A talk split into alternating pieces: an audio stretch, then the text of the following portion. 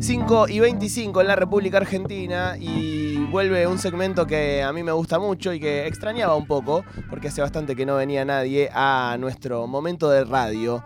Un espacio que le dedicamos a una vez por semana, era antes, pero bueno, eh, hubo varios feriados, paros, eh, y entonces eh, quedó un poquito más salteadito, a conversar con gente de la radio, gente que trabaje hace muchos años en radio eh, por más de que haga otras cosas, ha venido gente que admiramos muchísimo, como nuestro invitado del día de hoy, a quien vamos a aplaudir. Bienvenido Julio Leiva, ayúdame. gracias. ¿Cómo estás, Julio? Que, bien, que respeto también a cada uno de ustedes, en su, los sigo, los veo y nada, lo- los consumo también. Muchas gracias. Eh, ¿Habías laburado o, o laburaste en Radio Nacional? Mi primer laburo fue acá. ¿En este estudio? Eh, fue en el de abajo. Ah, Eh, laburaba un programa que se llamaba Causa Pendiente los sábados a la mañana, que era un programa histórico de Nacional, que una compañera mía lo producía, estaba estudiando el éter, se va y me dice, che, ¿no querés agarrar? Y vine como un año, dos años, por ahí vine acá. ¿Tenés algo con los sábados a la mañana? Sí, sí, sí. Radialmente. Arranqué así. Eh, y por eso para mí fue un revival venir, todo este recorrido, caminar por acá, era algo que hacía bastante. Cuando, cuando arrancaba tenía 20 años. ponele. Y mm, leía en, en una nota que en el almacén de tu viejo era, ¿no? Como esa especie de cuna o, o de momento en donde te das cuenta que te interesa la, la comunicación. Pensaba en, en cómo eso fue cambiando, ¿no? La comunicación urbana, la comunicación entre personas, Sí. la comunicación en- entre nosotros fue cambiando. ¿Cómo eso afecta a la comunicación de radio, a la forma de hacer radio o a la forma de comunicar? Eh, esto es una gran incógnita, ¿no? Porque para mí no solamente es incógnita lo actual, sino es incógnita el pasado también. Porque hoy, viendo cómo, cómo medimos y todo tan exacto, es, bueno, lo que medíamos antes era real, ¿viste? Claro. Como esa pregunta Mm. también era qué tanto era. Tal cual. eh, o si eran tan eh, una cuestión más de juego entre poderes y quienes manejaban los números y las visiones y, y la cultura en ese entonces. Entonces, eh, es, es mi duda si, si, lo- si esto es real o lo anterior era real también en un punto, ¿viste? Yo eh, armé y desarmé programas en función de alguien que decía que pasaba tal número y, y hoy lo ves mucho más, eh, más eh, al- ahí está a la vista. Pero eso tampoco quiere decir que, que eso sea bueno, que haya mucho número o que haya una comunicación real también, ¿no? Sobre todo por el. como ese feedback instantáneo que a veces dificulta la construcción de algo, ¿no? Mm. Porque quizás que uno al principio cuando está construyendo algo no necesita un feedback tan rápido, Total. sino eh, un poco de confianza en uno mismo, de decir, quizás esto no es lo mejor ya, pero estamos construyendo algo. Te afecta un poco el, el número, porque es un minuto a minuto quizás más preciso que el de la tele que hay ahora. No, es como si le das bola todo el tiempo a eso, es como un circo romano, te pide, te pide, sangre Claro. todo el tiempo. Eh, yo trato de escaparle a eso, yo un poco como construí mi carrera, eh, y voy a contradecir lo que acabo de decir, Hmm. construí, eh, co- construí una maratón, no una carrera, digamos. Claro. En el sentido de que los 100 metros sí te ganás a corto plazo, pero, pero a la larga son fósforos que se prenden y se apagan. Entonces trato de hacer cosas más a largo plazo y a construcción. Y en todo caso, si el número no acompaña, morir con las botas puestas de estar contento con lo que uno hace, ¿no? es un momento de, mm, pienso en la radio, pero en, en todos los generadores de contenido, de eh, estar un poco presos de los números y de, de lo que pide la gente. Sí, dictamina un poco eso en un punto hoy por hoy, pero creo que, mm, que también estamos enamorados del, del número porque es lo que descubrimos ahora, ¿no? Es como Claro. que, que es algo nuevo que tenemos para medir. Creo que hay una cosa que no se mide, pero que se percibe, que es la influencia. Hay mucha gente que tiene mucho número, pero influye poco, y hay gente que tiene poco número, pero influye mucho. Entonces me parece que, que es, esa ecuación se va a equilibrar con el tiempo, porque digo, no sé, eh, lo más visto en el mundo es el porno, y sin embargo eh, no quiere decir que eso tenga prestigio o que... O que Sí, obviamente no, no, nos atraviesa por un montón de cosas, pero, pero no es algo que, que muchos otros sectores vean a la hora de no vas a tener una marca que va a ir a pautar ahí, digamos. Entonces hay que tener como esa, esa dimensión justa también, ¿no? De darle la dimensión exacta a las cosas. ¿Y a qué le atribuís la capacidad de influir? Eh, a ver, mira, el, el caso específico de Caja Negra lo puedo decir con número puesto, digo. Yo no sé qué va a pasar mañana con Caja Negra, pero yo sé que en cinco años o en diez, mucha de la gente, me pasa ahora mismo, de nota que hice hace dos años, digo, che, eh, vas a buscar esa nota y ahí hay, hay mucho de lo que pasó. Mm. Eh, no solamente lo que pasó en ese momento, sino lo que pasaría después. Mm. Con lo que me pasaba a mí con, no sé, digo, ejemplos radiales, rock and pop, o cada uno tiene su, o no sé, página 2 en un momento, o noticias, o la nata, o gente que, que influyó y que no eran los número uno a nivel números, Mm. pero sí tenía una impronta muy fuerte. eh, y en la política también. Eh, hoy, hoy mismo se está discutiendo, hoy en la política, sí, lo puedes decir muy bien vos, hoy quién tiene el, el power o quién tiene la influencia. Sí. Eh, a nivel número sí, sí, la tenía tal, pero ¿Quién después... la agenda? Claro, ¿qué- qué- cómo se definió la fórmula? ¿Quién terminó ganando al final? Mismo una palabra que vos usaste recién, que es prestigio. Fernando Peña quizás sea el tipo que hoy más todo el mundo recuerde como eh, el emblema de, de la radio moderna, al menos. Y no era el número uno él en, No. en audiencia ni cerca. No, ni cerca, ¿no? De hecho, era medio un outsider en un momento, después se volvió alguien como súper icónico y, y su final fue bastante, digo, apagándose. Yo, yo he llegado a laburar con él, a hablar, no, no- personalmente porque mi trabajo en ese momento era de productor y yo lo llamaba, Mm. eh, y era un genio, un genio como nunca vi, en el sentido de que le dabas un ladrillo y te, te construía una casa en Nordelta, básicamente. Sí, sí. Era una cosa. No, Hola, sí, no, Nordelta, no, era, hola. sí, no, una cosa increíble. Eh, pero también era él, era un volcán en erupción todo el tiempo, ¿no? De La sensación de que, de que iba a explotar todo por los aires todos los días, ¿no? Había algo también de él eh, muy genuino y me pregunto, frente a algo como, como un éxito que se te presentó con Caja Negra, eh, ¿qué cuidado consciente haces para que eso mantenga la identidad que tiene, digamos, que no se pierda esa cosa tan, tan personal que creo que lo hizo que... Y, y es no ceder, ¿viste? Y en el no ceder, porque ¿qué nos pasaba al principio? Íbamos a buscar a mucha gente que nos decía que no. A, a medida que fuimos construyendo y que se volvió algo notorio y después un lugar donde la gente quiere venir, hoy es mucho más lo que quiere venir de lo que buscamos. Mm. Y, en, y en ese que quiere venir es, mu- es mucho decir muchas veces que no y eso trae también problemas. Mm. Pero es también cuidar el, el- el- el producto o, o lo que estamos haciendo. Eh, yo hoy la otra vez lo, lo- lo graficaba como un ejemplo de si yo tuviera un, un álbum de figuritas del mundial, ponele, Mm. y ya estoy en la etapa de que estoy buscando las que me faltan. Sí, sí. Más Claro. que, viste, eh, de Sí. juntar. A, de- a ver cuál Claro, a ver ¿Quién cuál te falta? No, un montón, un montón que tengo ganas de hacer. Eh, y justamente son los más difíciles, los que Mm. más tiempo eh, cuestan. No sé, venimos de Franchella, que tres años lo buscamos. Venimos a Natalia Oreiro, que lo buscamos tres años. Y así puedo nombrar un montón. Mm. Y otro montón que quizás venga más adelante. Em, pero bueno, un poco me parece que, que es un ejercicio, te diría hasta diario, cuidar eso. Eh, todo el tiempo. Yo acabo de hablar con mi productor, como diciendo, che, no tal no, y tal no, bueno, fíjate acá, mira esto, esto no. Eh, es un, un laburo que, que- que a mí me, me consume. Pareciera que no, pero me consume bastante. Hablamos con Julio Leiva, por si estás en el 93.7, igual una voz muy reconocible y que seguramente has escuchado mucho en radio. Julio, además de conducir o de ser parte de, de mesas de radio, sos productor y lo fuiste hasta hace poco, digo, el último ciclo de Lalo en Pop, vos eras el, Sí, sí. el coordinador. Eh, ¿Cómo sentís que afecta la cámara al lenguaje radiofónico, ¿no? A, a la hora de, de- de pensar un programa eh, y, y- y el lenguaje propio de cada programa. Un montón. Eh, de hecho, yo estoy haciendo ahora y no y, y soy alguien que viene de la radio. Pero priorizo la imagen. ¿Por qué? Porque es el número que dictamina eh, hoy en sí con el que me miden, digamos. Vos crossover lo, lo haces pensando en que Mm. sale por, por Sí, a veces hacemos el chiste del taxista, no está entendiendo qué lo está pasando. Claro. Claro. Eh, pero bueno, también hay, hay una cuestión de, de realmente cuánto hay el consumo de radio hoy en día. No, no hay casi aparatos, eh, no se venden. Mm. Eh, sí puedes consumir en el auto y, Los celulares ya casi no traen. y después eh, estamos viendo como la cultura del consumo de contenido está virando hacia la imagen todo el tiempo y a, a- a también a la- al streaming, ¿no?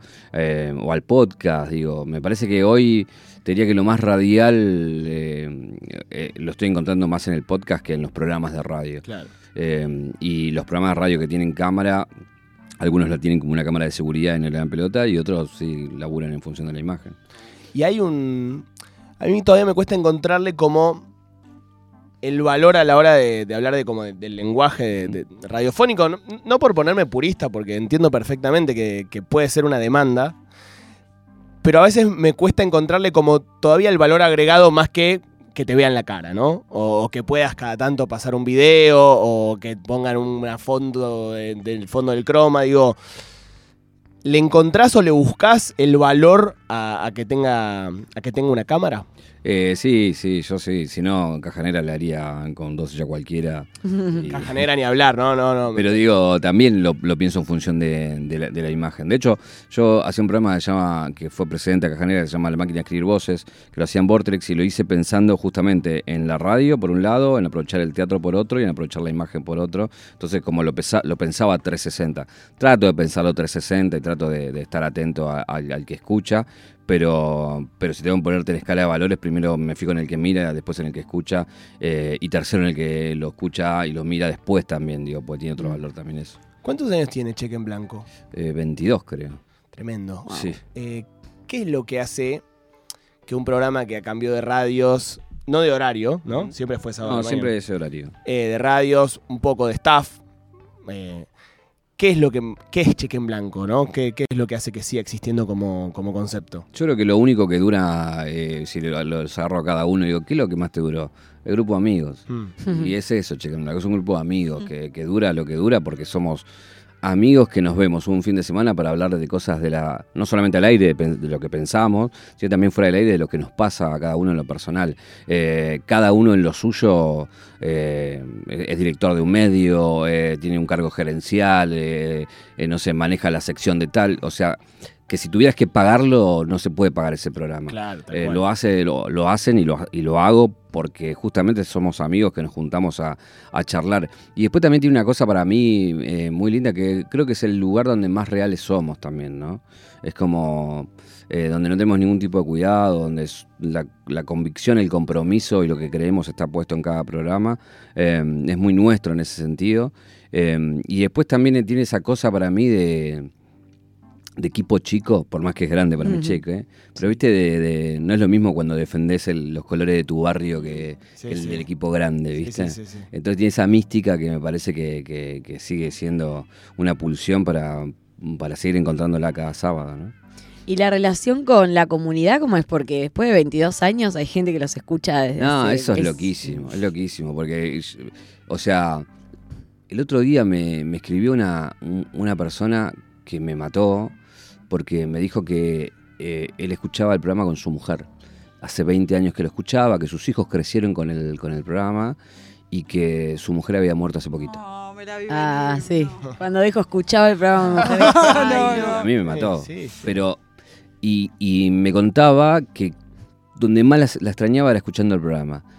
Y eso, que, que, que- que alguien te cuente su historia, que te escriba, que te cuente eso, que le pase eso, no sé con qué otras cosas pasan. Ahí es donde la radio sigue teniendo una cercanía y, un, y nada, y, y marca eh, mucho la historia. Y después lo que me pasa así como raro también es que eh, viene gente a un evento que hacemos y tenés gente hace 40, que tiene 40 años, 50, que hace 20 no se escucha, viene con el hijo que ya tiene 20, entonces el uno me saluda por caja negra y, por, y porque después decodificó que era el mismo que escuchaba cuando era chiquito y, y el padre o la madre que hace 20 años está escuchando. Entonces tiene esa cosa linda también del paso del tiempo que también es una locura viéndolo. Para mí fue, viste, nada, un chasquido de dedos. digamos, Sí. así. Y la multidisciplina también digo que te genera estas cosas. Por ahí podés ser conocido en grupos distintos por distintas cosas. total. Y que en el fondo también hay una causa que a veces es como, bueno, necesitas muchos laburos porque necesitas, eh, como los ingresos de uno no te dan como para sí, vivir. hoy todos trabajamos con mucho Claro. trabajo, y los Sí. que veo a ustedes también, que también cada uno Todos tiene lados. por todos lados. Eh, porque bueno, así está hecho eh, hoy en día en la Argentina, básicamente. Pero digo, che que pasó, pasaron los gobiernos, pasó todo y siempre, siempre estuve y, y seguí estando. Hoy para mí es un recontrafuerzo ir por, también por todos los otros laburos, pero sigo yendo porque es como un cable a tierra para mí de, de ver amigos. Em, pero bueno, nada, e- es una realidad esto de, de que para poder vivir tener que trabajar un montón, ¿no? Y a pesar de eso, como de estar trabajando, imagino que, que, que, bueno, tenés tu momento de estrés o de cabeza quemada, ¿te permitís jugar? ¿Sentís que podés seguir jugando en los distintos formatos o los personajes en los que te pones? Sí, si no, no lo haría más. O Mm. sea, yo soy medio outsider. Yo laburé en todos lados, pero digo, laburé 10 años en Radio Mitre, laburé en el Grupo Índalo, laburé en, y en un montón, tuve un montón de... de, de, ¿Querés esto? Toma esto. ¿eh? Y, y a mí como que si no me hay algo que no me, no me atrapa, me voy, ¿viste? Como un cambio de piel y, y voy buscando. Eh, Entonces, eso, los, los, si no, no, no sigue estando ese desafío de por medio, me, me cuesta y lo sufro. ¿eh? No, me gustaría ser alguien cómodo que está en el mismo lugar y no, y no tener mucha más ambición de que ir a trabajar, irme a mi casa y demás. Pero, no sé, a mí laburo lo que me gusta y, y justamente me tiene que gustar de lo que laburo. ¿Y qué onda la fama, Julio? Porque digo, laburaste mil años, las radios no se veían, también tenías puestos eh, como más de, de- detrás de escena, además de estar al aire, pero las radios no se veían.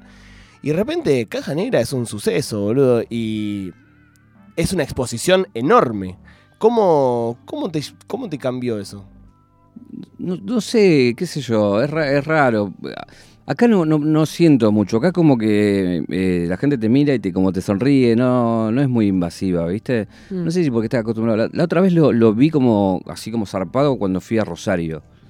Era como cada cuadra alguien me paraba o una foto, lo que sea. No, no sé por qué, si llamabas más la atención o porque Ah, no era de Hay más ahí. costumbre acá de Sí, no cruzarse. sé, viste, como ahí como Sí. sentí, dije, bueno, che, qué, qué loco esto.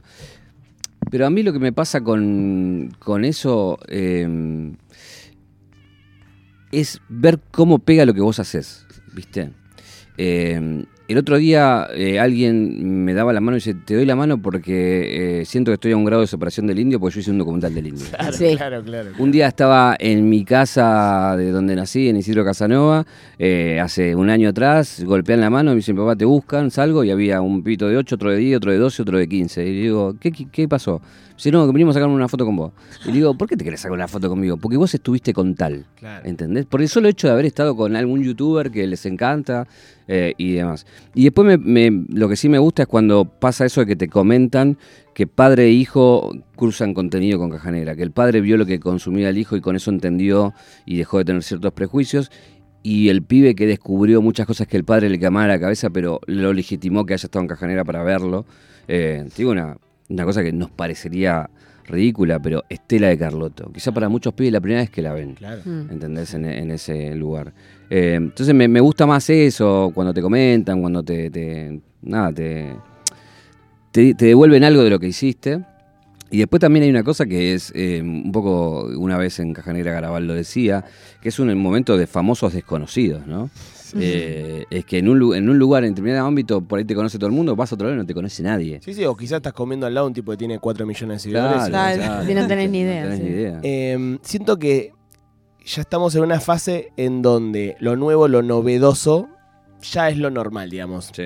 Ibai ya no es el nuevo pibe, sino que ya es la figura de la comunicación actual, ¿no? Los streamers, Twitch, ya no son lo nuevo, sino que es el mainstream. Total. ¿Qué sentís que es eso que se está gestando que vamos a, a ver en un tiempo? Yo creo que la inteligencia artificial va, va a tener, no, no sé si una, una cuestión visible a nivel contenido, pero sí a nivel de herramienta. Eh, mucho contenido va a estar atravesado por eso y eso creo que va a simplificarnos muchos laburos, a complicarnos otros, eh, pero creo que eso va a venir fuerte en lo que a nosotros nos dedicamos, ¿no? Claro. Sobre todo en lo que son los medios más de web y ese tipo de cosas donde las herramientas te hacen una diferencia a la hora de, de generar más contenido. Después a nivel de contenido, yo creo que yo lo, emparento mucho a, esta etapa de internet, a cuando eh, se pudo pu- popularizar las FM. O sea, las FM nació en los 70, pero en los 80 y finales de los 80 es como que se pudo que cada uno, que una iglesia lo tenga, que una bailanta, que esto, lo otro. Bueno, ahora cualquiera puede tener streaming, cualquiera puede hacer youtuber, cualquiera. Bueno, listo, ya está. La novedad de gente hablando y nueva, ya está. Bueno, ahora viene la etapa de que si no hay algo más, Mm. eh, van a ser fósforos que se prenden y se apagan. Y creo que se viene esa etapa de donde, donde la gente va a exigir un poco más, ¿no? Va, Claro. va- va a exigir más calculo, más calidad. Estoy hablando de no lo que, lo que ya compraste, lo que ya compraste lo vas a seguir viendo porque ya hay un cariño, otra cosa, pero, pero lo que se tiene que renovar me parece que va a ir de ese lado, porque si no son, vamos a ser todos hablando de lo mismo todo el tiempo. ¿no? Aportarle contenido al formato. Exactamente, Mm. sí, sí. Sí, y vuelo también, cierto vuelo Sí. me parece, ¿no?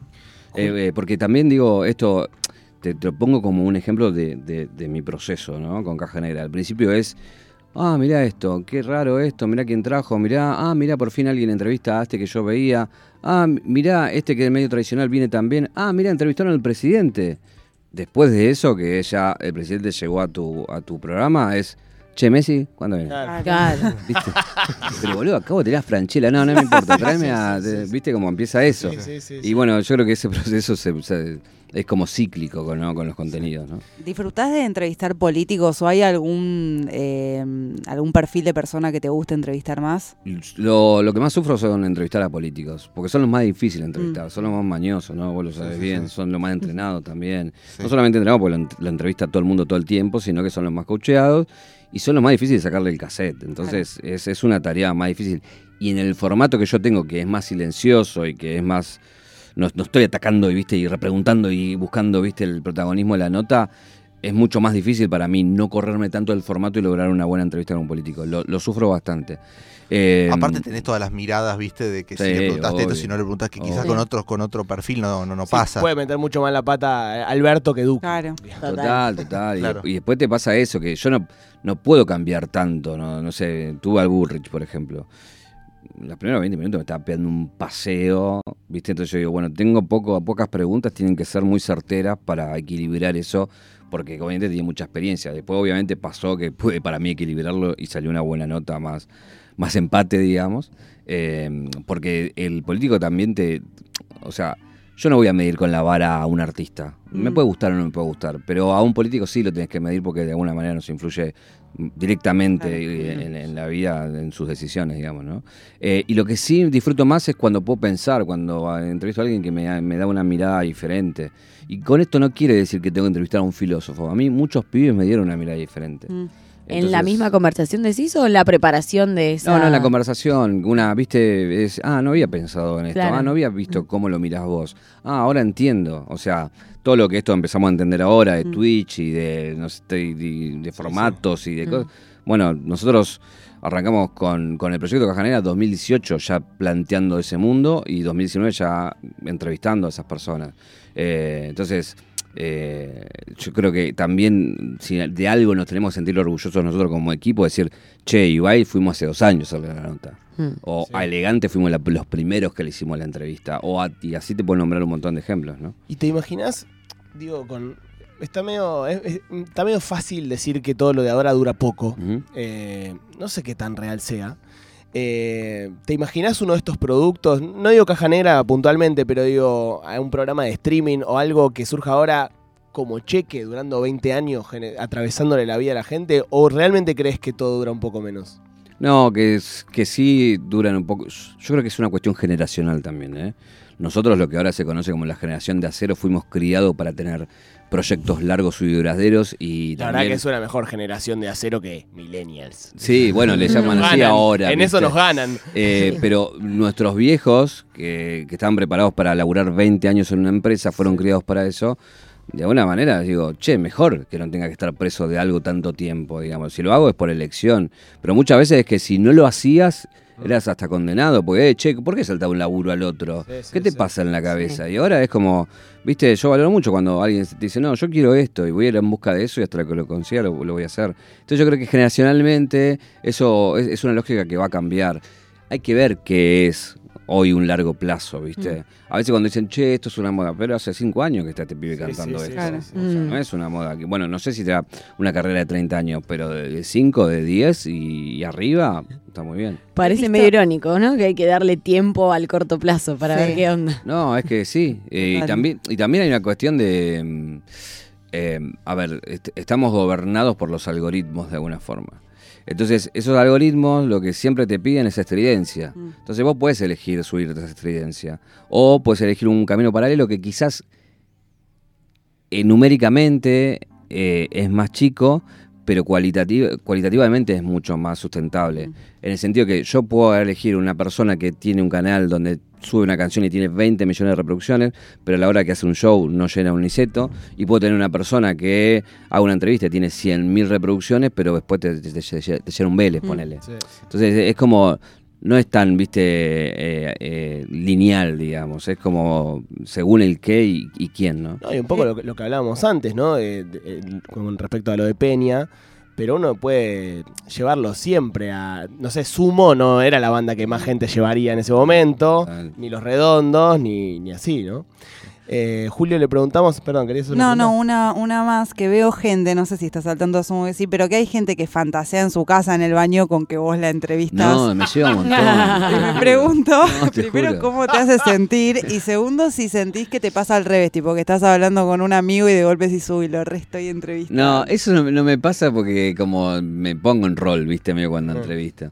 Eh, pero sí me pasa un montón esto que me, me lo comentan o por redes, viste, como diciendo, che, anoche soñé o anoche antes de dormir o cuando voy al baño, cuando estoy cocinando, hago que tengo una entrevista imaginaria con vos. Podrías hacer Eh, un ciclo de gente, de civiles. Me Random. encanta, civiles me encanta. Caja random. ¿Sabes que este año creo que lo voy a hacer? eh, voy a hacer una entrevista a un- una persona no conocida.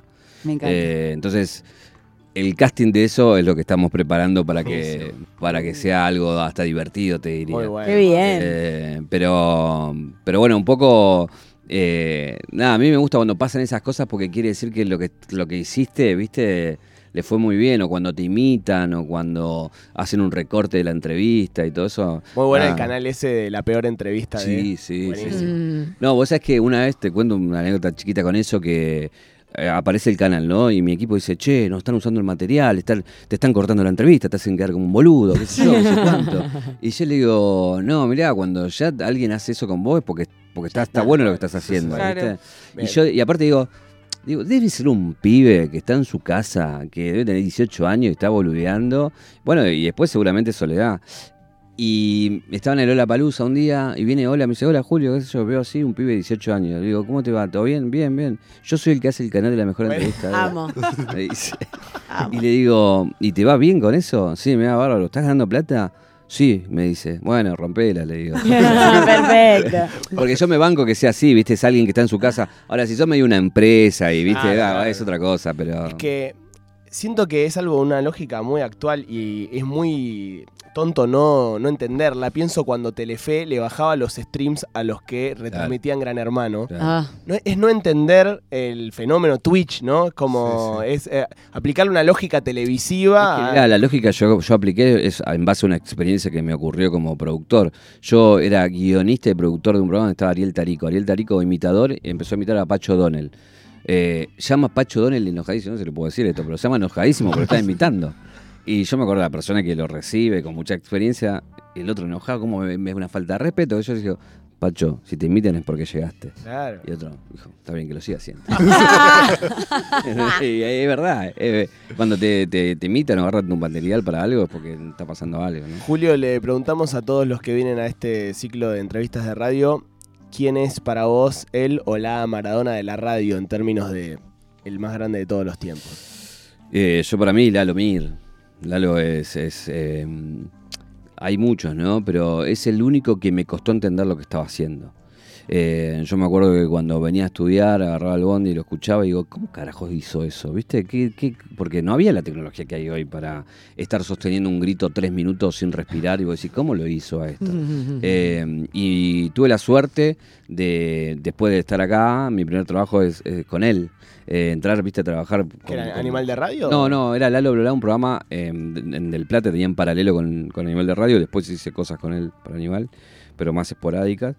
Eh, y nada, y pude ver de, de adentro esa cocina y entender eh, cómo, cómo era esa cabeza, y para mí es un gran maestro, fue como mi gran maestro. Estuve seis años con él, fue como una universidad. mm. Después dejé de laburar y volví hace poco, y de hecho ahora estamos juntos en filo, ¿no? Filo. Tenemos aquí el Kinichín, es una mezcla entre la quiniela y el Ichín. Este, son 80 números, vos elegís el que más te guste y esto te devuelve una frase de una personalidad destacada de la cultura, del arte, del deporte. Eh, no sé por qué me vino el 35. El 35. Creo que nunca salió hasta Porque el ahora. 35 será. Es una frase de Alberto Fernández. Ah, mira. Ah, bueno. No había salido nunca. No, nosotros, ¿Qué pasó ahora la puta madre? no? nosotros los argentinos llegamos de los barcos, en realidad. la, la peor entrevista de. La peor entrevista. de- Gracias Julio por, No, por venir. un placer estar acá.